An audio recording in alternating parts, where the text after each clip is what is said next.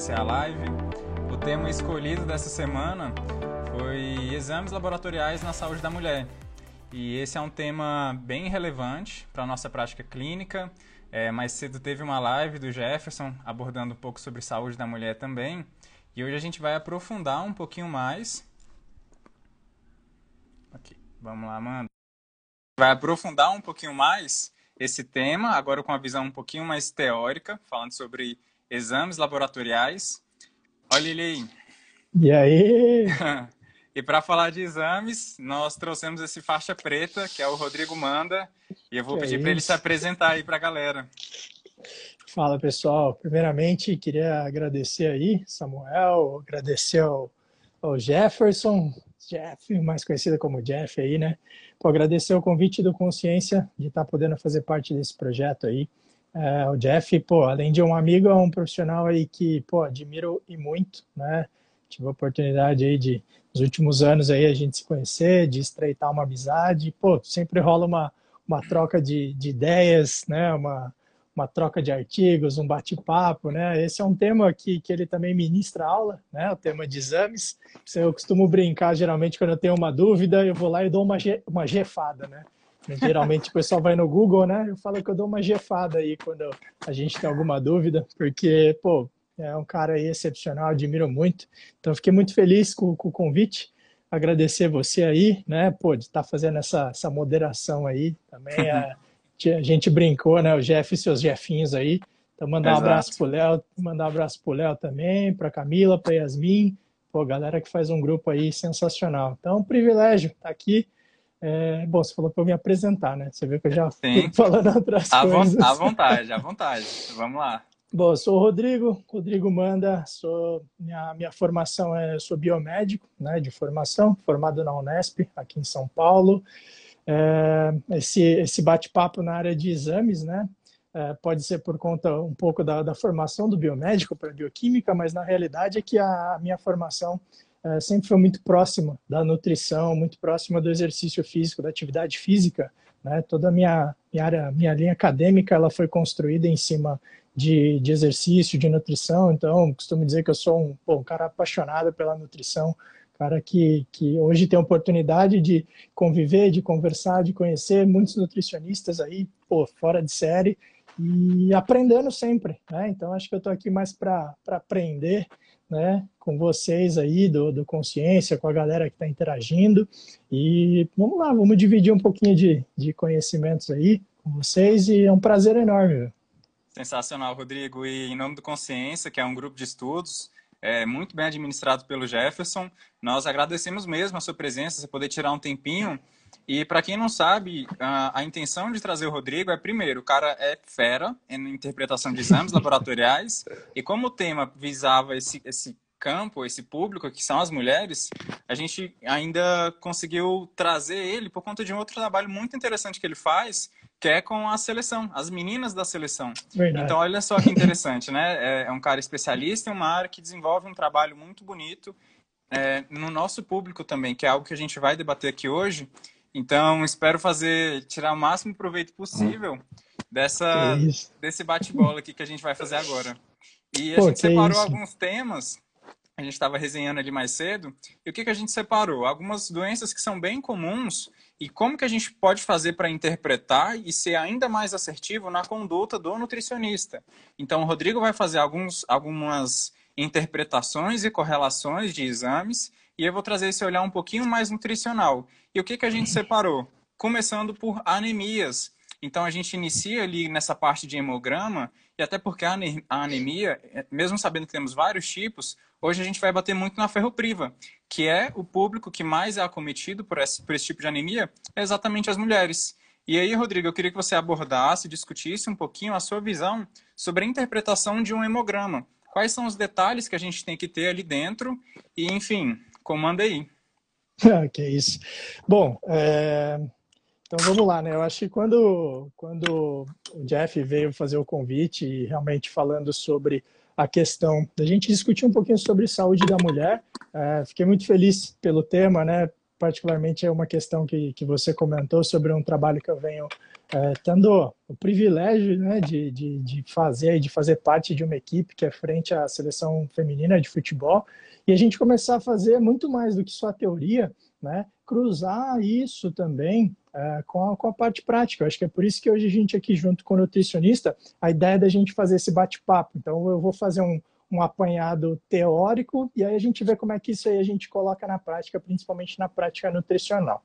Tá? Vamos lá. Então, quando a gente fala de mulher, né, eu costumo brincar, espero que as mulheres não se ofendam nesse sentido, mas a gente costuma dizer que a mulher é bem aquela música, né? A mulher de fase. Ela é complicada e perfeitinha ao mesmo tempo né? Pelo sentido de que complicada no sentido de que a fisiologia feminina, eu acho que ela tem algumas peculiaridades que se a gente não se atentar, né, a gente acaba às vezes correndo, é, vamos dizer assim, erros em relação, no caso, às condutas. Tá? Então, eu falo esse, essa questão de complicada, meninas não entendam que é no fato comportamental. É para a gente realmente estar tá aqui hoje discutindo especificamente a fisiologia feminina, né? Porque se não fosse, se fosse algo fácil, a gente não precisaria estar, tá, tá discutindo exatamente. sobre isso. E perfeitinha é exatamente porque a fisiologia dela, por mais que é complicada, é perfeita, né? Ou seja, se a gente não fizer nada errado, ela funciona muito bem. Então, a questão para a gente começar a discutir hoje é entender o que é a fisiologia certa, perfeitinha, e aonde que entram os erros, muitas vezes, que fazem aparecer esses desfechos clínicos, né? Como um deles, como você comentou, exatamente a questão da anemia por deficiência de ferro, tá? Então, na mulher, essa questão da fisiologia peculiar é o que dá exatamente essa avaliação que nós temos que ter com a mulher nos exames laboratoriais de uma forma um pouquinho mais uh, cuidadosa, eu penso assim. Por quê? Uh, porque uma das coisas que eu geralmente acho interessante da gente falar em exames da mulher, levando em consideração, por ela ser uma mulher de fases, né? O que seria a mulher de fases, então? Seria respeitando o ciclo menstrual, as fases do ciclo menstrual fase folicular, ovulação, fase lútea, menstruação, menopausa. Então, todas essas fases, elas têm implicações fisiológicas que vão fazer com que a gente avalie essa mulher de forma diferente. Tá? Então, esse é um primeiro ponto, antes de eu falar realmente da anemia, de dar essa ideia de que quando a gente for avaliar a mulher, levar em consideração qual a fase do ciclo menstrual onde ela está avaliando esses exames, qual é o dia do ciclo que ela fez a coleta, que nós vamos ter os exames para discutir no consultório depois, se existe alguma alteração em relação a esse ciclo menstrual, se ela tem, por exemplo, uma oligomenorreia, uma amenorreia, né? Então, tudo isso né, faz o que? A gente entrar que o exame laboratorial ele sempre vai ser complementar ao raciocínio clínico. Né? Gosto de falar que o exame laboratorial ele vem depois da primeira consulta. Né? Então, todas essas investigações, por exemplo, a gente investigar uma anemia na mulher, não é do nada que você vai pegar e falar assim, não, eu quero investigar para ver se ela tem anemia. Tem que ter sinais e sintomas. Anamnese, você fez um histórico, você tem sinais e sintomas, para aí sim, então, você fazer uma solicitação de exames. Tá? E aí um ponto interessante, particularmente da gente falando de ferro e da mulher, é a questão da menstruação. Né? Então, pelo fato da mulher ter né, a menstruação aí todos os meses, isso falando de, um, de uma fisiologia ideal, acontece, então, essa perda de sangue, consequentemente, acontece uma alteração das concentrações de ferro da mulher. Principalmente, então, nessa fase de menstruação, né, se a mulher faz um exame quando ela está menstruada, e há, então, essa investigação do metabolismo do ferro, pode-se acabar tendo uma, uma resposta não muito fidedigna, né? pelo fato de que durante a menstruação pode chegar até a 20% menos né, de concentração de ferro, aí, dependendo, obviamente, né, dessa, desse fluxo menstrual da mulher. Mas pode ter aí, uma redução né, desse ferro, consequentemente, uma alteração da interpretação. Tá? Então, quando a gente fala de ferro, o primeiro ponto, acho que é esse aí interessante da gente levar em consideração na hora de solicitar o exame. Então, fez a solicitação de exame para a mulher, investiga, né?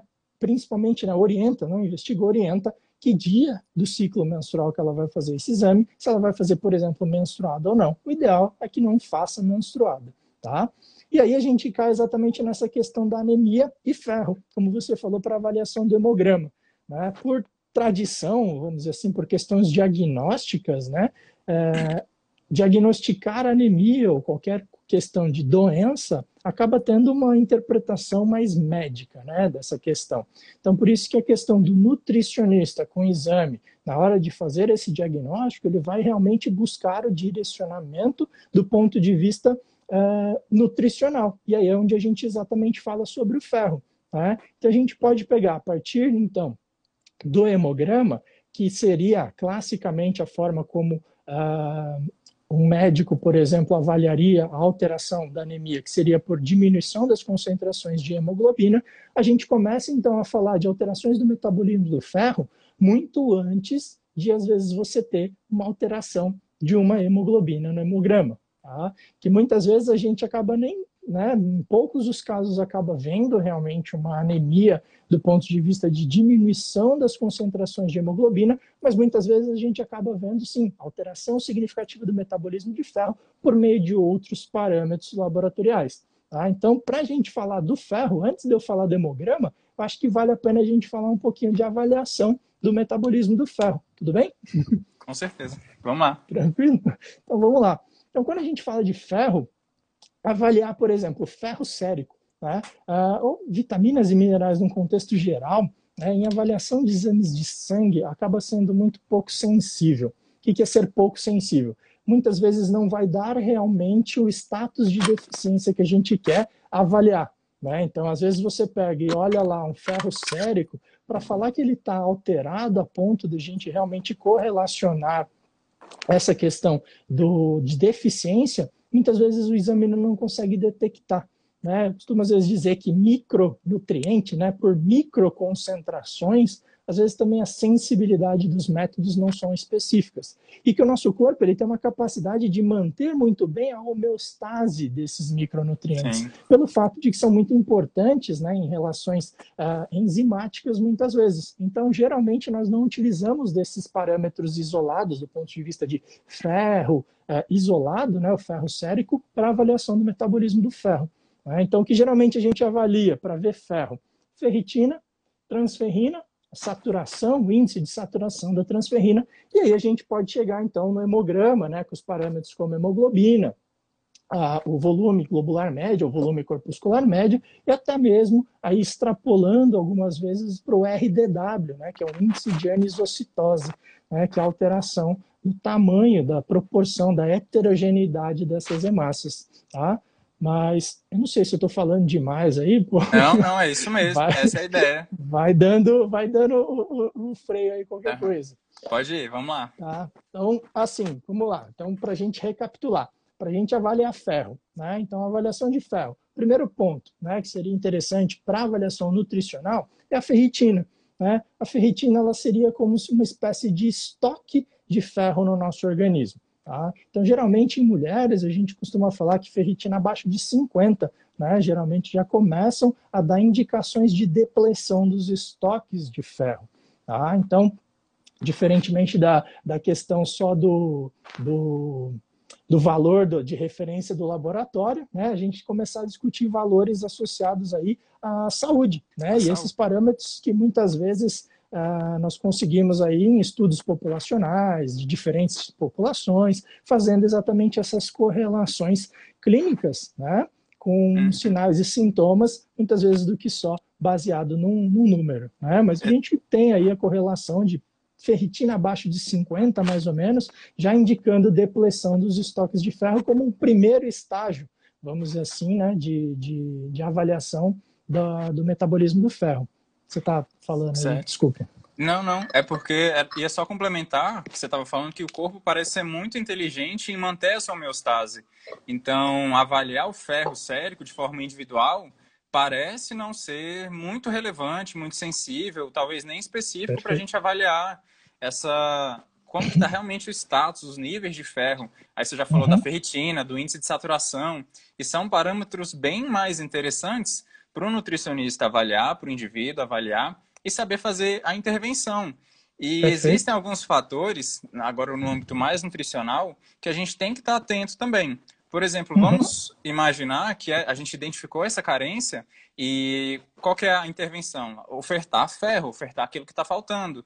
E mesmo ofertando, essa paciente não responde, a gente não consegue manter os níveis ótimos, a gente não consegue alcançar níveis ótimos. Igual você falou, existe valor de referência, mas existe valor de saúde. Isso a Perfeito. gente pega com estudos populacionais e começa a criar o nosso, entre aspas, valor de referência, o nosso valor de saúde para o paciente. E, afinal de contas, é o nosso serviço, promover saúde. Exato. E eu separei em grupos de risco e fatores de risco. Então, por exemplo, alguns grupos de risco. Mulheres, esse é o foco. Mulheres, principalmente por conta da menstruação. Agora, imagina que essa mulher, além de menstruar, igual ela já tem um ciclo ali normal, esse fluxo está estendido e está muito intenso, o sangramento está muito intenso. Então, ela provavelmente está perdendo muito mais ferro do que o esperado. A gente tem outro grupo de risco também, pacientes veganos. A gente tem os vegetarianos e um grupinho específico, por exemplo, os ovo-lacto-vegetarianos, conseguem ter ainda níveis subótimos de ferro. Mas quando a gente parte por estrito mesmo, é bem comum encontrar essa deficiência. A gente tem também pacientes obesas por mais que eles estejam tendo uhum. um superávit calórico, isso não quer dizer que ele está comendo alimentos fontes de ferro. E aí entra um outro fator. Mesmo estando comendo, tem os fatores que dificultam. Por exemplo, o paciente que está fazendo utilização de anticoncepcional crônica, 5, 7, 10 anos, pode comprometer. Paciente que está utilizando os prazóis da vida, o meprazol, o pantoprazol, pode fazer ali uma diminuição da produção de ácido clorídrico e alteração do pH estomacal. Então, isso também prejudica. E nós temos vários outros fatores de confundimento ou de, de prejuízo à absorção. Por exemplo, mesclar aí aquela competição de cálcio com ferro pode ser prejudicial. Um outro fator que eu vejo o pessoal cometendo com muita frequência é, por exemplo, aquele cafezinho ou chá em seguida com a refeição aqueles componentes da cafeína e do chá podem comprometer o status de ferro. Então, além disso, que foi que você tudo que você detalhou, analisar de forma correta, a anamnese ela pode ser soberana, entre aspas, se for bem feita. Se a gente perguntar isso para o paciente, a utilização de prazóis, a utilização de medicamentos, antibióticos, principalmente a automedicação. Então, são fatores importantes para a gente avaliar e às vezes a intervenção é feita da forma correta, mas não foi ajustado ainda todos os outros fatores que estão comprometendo o ferro. Então, são coisas que a gente precisa ajustar e a ideia é que a gente assista a live e consiga alterar alguma coisa amanhã, quando for olhar um hemograma, quando for olhar a vida do paciente.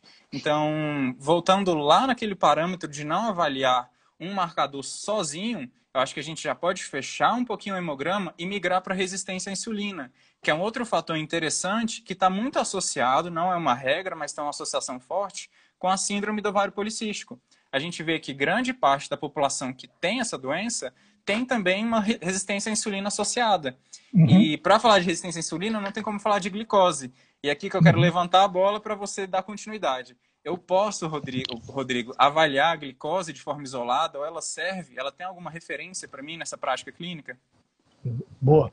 Fio, vamos só, acho que para a questão do, do ferro e do hemograma, acho que certo. faltou só a gente terminar para falar da, da, transferrina e da saturação. Opa, vamos lá. Dentro do. Só para a gente pontuar uh, com a temática exames, para a gente não deixar muito, uh, vamos dizer assim, vago esse, esse raciocínio. Então, pô, per perfeito essa questão toda que você comentou sobre as dificuldades, né, os, os, ah, como é favorável a absorção ou desfavorável essa absorção de ferro e como que a gente vai observar então nesses exames alterados. Então, só para fechar a questão do, do ferro e a gente passar então para para a glicose, só queria complementar então a questão, por exemplo, de tomar o cuidado da ferritina é, todas essas questões, por exemplo, que você estava comentando sobre formas que pioram ou melhoram a absorção, tomar cuidado de não avaliar a ferritina alta ou muito alta como excesso de ferro. E lembrar dessa dualidade da ferritina, que ela é um marcador também que pode dar para a gente uma interpretação de inflamação. Né? Então, a gente discutiu a ferritina baixa, beleza, como depleção de ferro, mas a ferritina alta, ela pode estar tá dizendo para a gente muitas vezes uma inflamação né? principalmente aí ferritina, pelo fato dela ser estimulada né, a nível hepático pelas citocinas pró-inflamatórias e a expressão dela, né, sendo uma proteína de fase aguda, ela é um marcador que dá para a gente exatamente essa questão de excesso, desculpa, de de inflamação e não de excesso de ferro, tá? Como é que a gente tira a prova disso? É exatamente indo para a transferrina.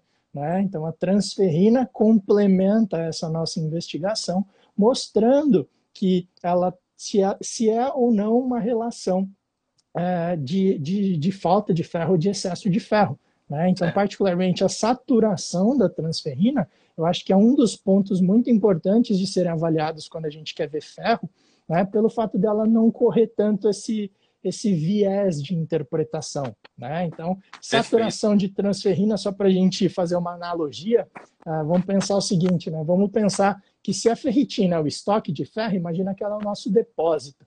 E a transferrina é como se fosse o caminhão que chegasse no depósito e fosse distribuir esse ferro pelo, né, pelo país aí, pelo nosso Perfeito. corpo. Então, se o caminhão, se a transferrina, ela chega no depósito e não, se, não, não tem mercadoria para ela colocar no caminhão, logo ela vai sair para a estrada sem mercadoria, né? que é exatamente o índice de saturação de transferrina.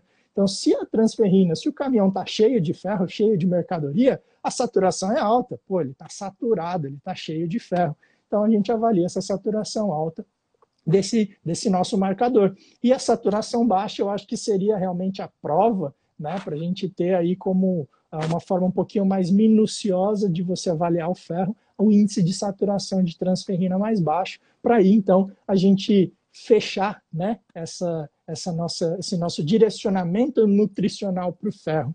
Tá? Então acho que isso complementa bastante aí nessa. Já que a gente está falando de exames, né? Hum. Acho que o índice de saturação é bem interessante para a gente discutir ele aí. Perfeito, perfeito essa analogia de caminhão, distribuição, a saturação, sensacional. E, manda, perguntinha minha. É, tem algum fator, por exemplo, de treinamento, um treinamento muito extenuante, você que está acompanhando essa parte de treinamento, que pode alterar algum desses fatores, por exemplo, a ferritina, dentro do exame? Um treinamento muito intenso? Então, depende muito dessa questão de quando a gente avalia, né? Então, por exemplo, como a gente sabe que a ferritina ela é um marcador inflamatório e que o exercício físico ele tem uma característica pró-inflamatória, né? Uhum. Principalmente uhum. de forma aguda, a interleucina 6 ela é um fator que acaba estimulando, né? É um fator de estímulo da ferritina.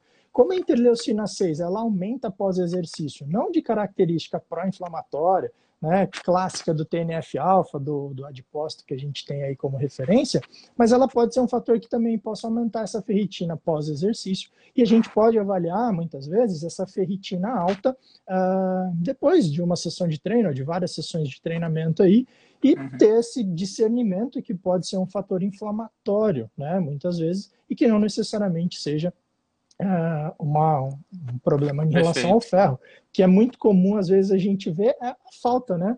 É, Exato. Vezes, principalmente, como você falou, grupo de risco mulher, né? Isso é uma coisa que, particularmente nessa convocação, uh, no começo do ano, como a gente fez a pré-temporada na, na, na, seleção, a gente teve toda uma bateria de exames, né? A gente fez uma investigação clínica bem aprofundada e nós observamos realmente que né, é, é mais comum do que a gente imagina em relação a falando de atletas, né?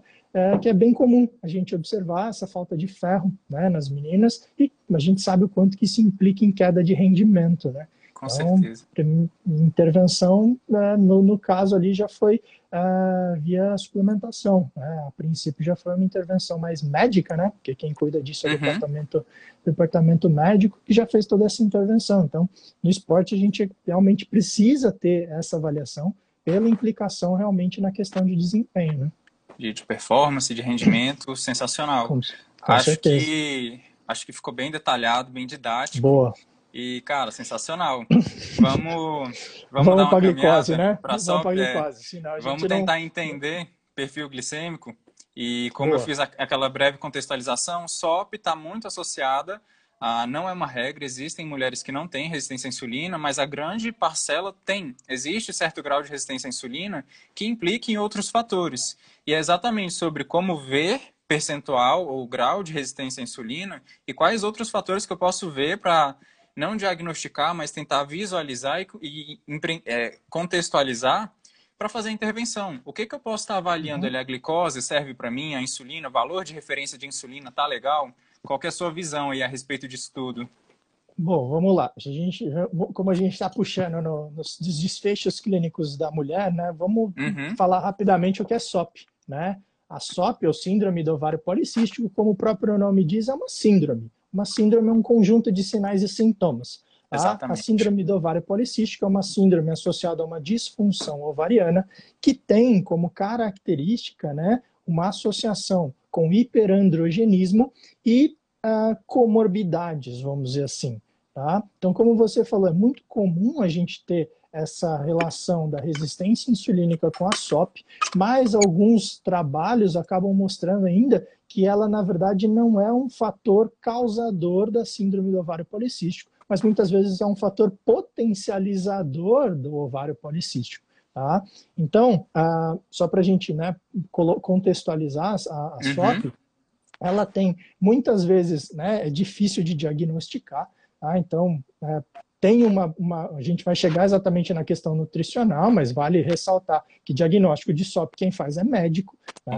quem faz é o médico, mas todos os sinais clínicos essas correlações metabólicas, muitas vezes elas sim são, uh, os, os, sintomas da SOP melhoram com a nutrição. O que, que a gente tem como sintomas da SOP, geralmente? Né? Por ser uma, por caracterizar-se de uma alteração androgênica na mulher, né? então é muito comum da mulher desenvolver características associadas à androgenicidade. Né? Das mais clássicas, a gente observa o hirsutismo, né, que é o crescimento de pelos em regiões que são mais características do sexo masculino, né, e são pelos, não é, é são pelos mais grossos, né, características masculinas mesmo, então é região de barba, região do peito, que mostram realmente uh, essa, esse desfecho clínico.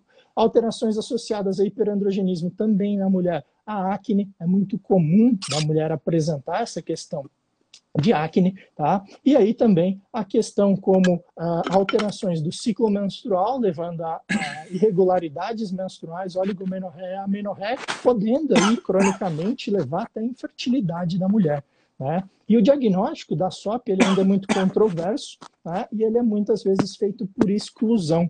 Tá? Mas aí, no caso da mulher, o que, que acontece? A resistência insulínica ela faz parte da fisiopatologia, sim. Né? Então, por isso que a, a, interpretar a resistência insulínica, obviamente, acho que não só para a síndrome do ovário policístico, mas a gente falar de, de, de avaliação do metabolismo glicêmico é muito importante, principalmente para o nutricionista.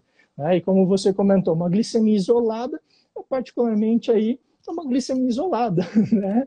Eu costumo dizer que ela é uma foto daquele momento onde a agulha entrou na sua veia e tirou o sangue. Pronto. É, se a gente pegar aqui, pum, te dá um susto, né? É, sua glicemia aumenta. É, né? Então, em, em, em, épocas de, de, de, quarentena, né? Se você sai na rua, alguém começa a tossir do seu lado, você é capaz de ter uma alteração glicêmica, né? Já falou, sai fora, né? E assim, até o, o transporte, até o laboratório para fazer a coleta pode ser Sim. algo estressante que faça gliconeogênese, enfim. É um, acho que é algo que se altera muito facilmente, é muito volátil, não tem Exato. uma sensibilidade. Exato. Então, acho que a única relação que a gente pode tirar da glicemia em jejum seria entender, na verdade, o, como é que está o organismo do seu paciente naquele momento na relação com a insulina. Então, você fazendo a relação glicemia-insulina, que é os índices que nós temos né, para avaliação do, do metabolismo da insulina, né, que seria o uhum. ROMA, seja o ROMA IR ou o ROMA beta, eles dão mais informações do que só uma glicemia isolada. Né? Então, pelo menos, né, a gente ter uma avaliação da insulina em jejum, juntamente com a glicemia em jejum, é, é, importante. É importante do ponto de vista de entender como é que realmente está esse, esse, esse organismo. Porque, por exemplo, uma normoglicemia aí, vai, se o indivíduo fica 14 horas de jejum, ele tem uma tendência a diminuir a glicose dele, mesmo que ele tenha uma oscilação dessa glicose ao longo do dia, né? Mas a hora que você cruza com uma insulina aí de 17, né? E você fala assim, opa, realmente, mesmo com uma glicose de 85, de 90, né? Uma insulina alta realmente acaba não sendo é, é, é como você favorável. reforçou na ideia do ferro. Muita coisa se altera metabolicamente antes do ferro se alterar, o ferro de fato. Eu acho que é a mesma uhum. coisa com a glicose. A gente tem Roma beta, Roma IR, insulina se alterando antes de ser alterada a glicose.